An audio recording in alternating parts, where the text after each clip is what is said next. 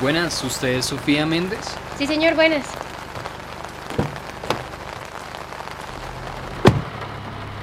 ¿Le gustaría alguna música en específico, señorita? Ponga lo que usted quiera, por mí está bien. Listo, ¿le gustaría agua también? No, muchas gracias. ¿Le molestaría ir más rápido? Tengo algo de prisa. Mm, claro, claro.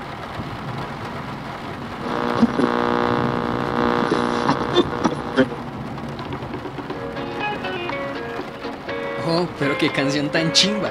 Yo digo que este más será el nuevo Juan Luis Guerra. No lo sé, yo prefiero otro estilo de música. Ah, sí, como que. Algo más movido, tal vez o Don Omar. Señorita, esos son de épocas bastante diferentes. Pero suenan parecido, ¿no?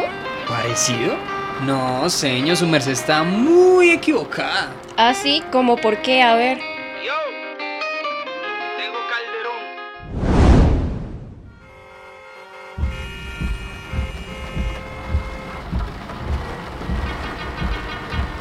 ¿En serio? ¿Así de mal están ustedes dos? Sí, señor, en serio, estos han sido unos meses de locos para Jaime y yo, sin mencionar las manifestaciones constantes en la ciudad. Uy, sí, mis hermanos han estado bien metidos en eso. Y eso, ¿por qué protestan?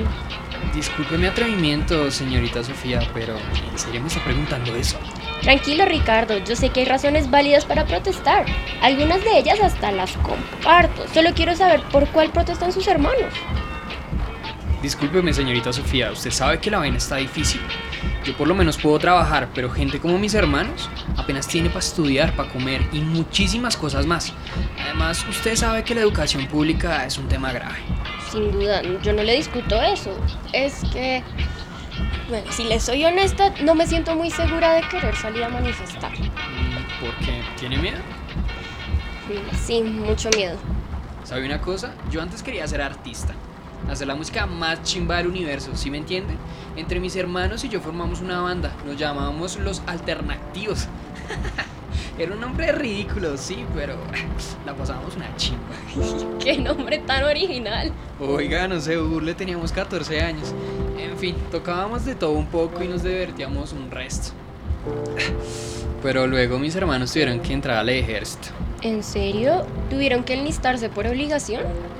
Pues no teníamos muchas opciones en ese entonces, señorita Sofía. Acabamos de graduarnos del colegio y entrar a la universidad era un lujo que no podíamos darnos. Pero cualquier universidad pública los hubiera aceptado sin duda. Lo intentamos, créame que sí, pero hacer música, estudiarla y vivir de ella no es nada fácil. Tuvimos que tomar una decisión como familia.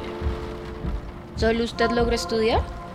Sí, exactamente, pero como puede darse cuenta, cambié las cuerdas de una guitarra por las llantas de un Uber. Pero pudo haberse dedicado a enseñar música tal vez.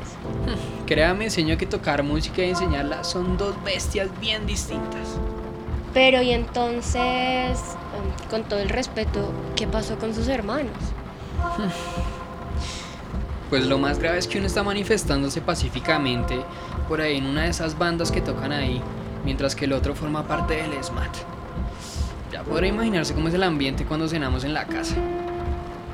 Uy, Dios mío, Ricardo, qué grave. No sé qué decirle. No se preocupe, señorita Sofía. Algo que he aprendido manejando en Uber es a valorar las opiniones ajenas y a tomar lo que me sirva de las historias que me cuenta la gente. No creo que mucha gente esté dispuesta a hablarle tanto como yo le he hablado a usted, Ricardo. ¿Por qué lo dicen? Somos gente desconfiada por naturaleza. A los colombianos no nos gusta compartir más de lo necesario. Pues eso es más para los rolos, son comúnmente más fríos que, digamos, un paisa o un costeño. Creo que sí.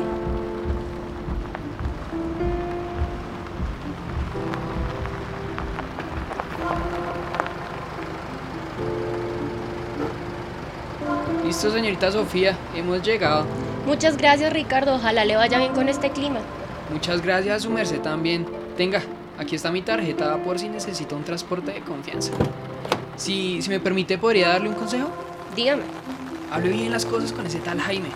Y si no resulta, usted sabe lo que vale. Muchas gracias, Ricardo. Fue un placer hablar con usted. Maneje con cuidado. Ojo con el aguacero. Sí, señora. ¡Suerte!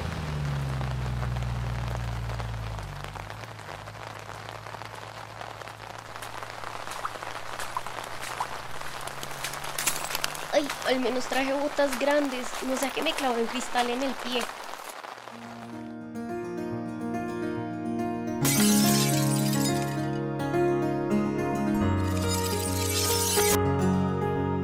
Hoy les ofrecemos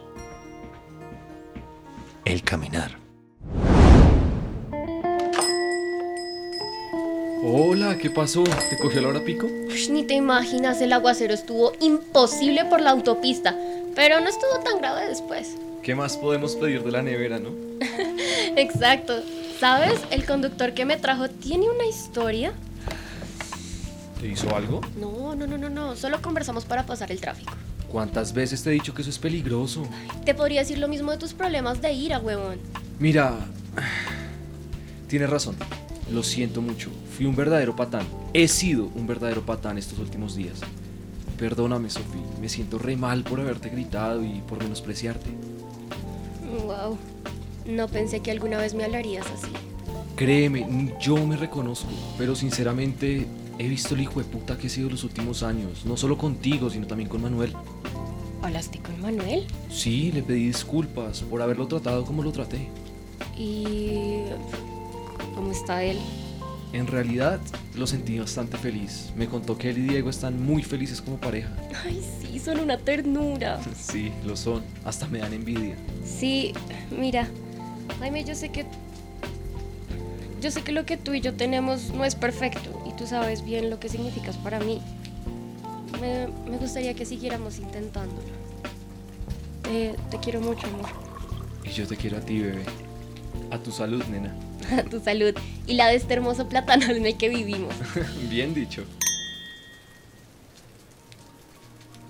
Muchas gracias por escucharnos. Esperamos que puedan seguir disfrutando y reflexionando sobre la infinidad de historias que ofrece nuestra confusa y honesta generación de cristal. Con el link en la descripción podrán acceder directamente a todos los contenidos de esta serie. Si sienten que hay más historias por abarcar, es porque las hay.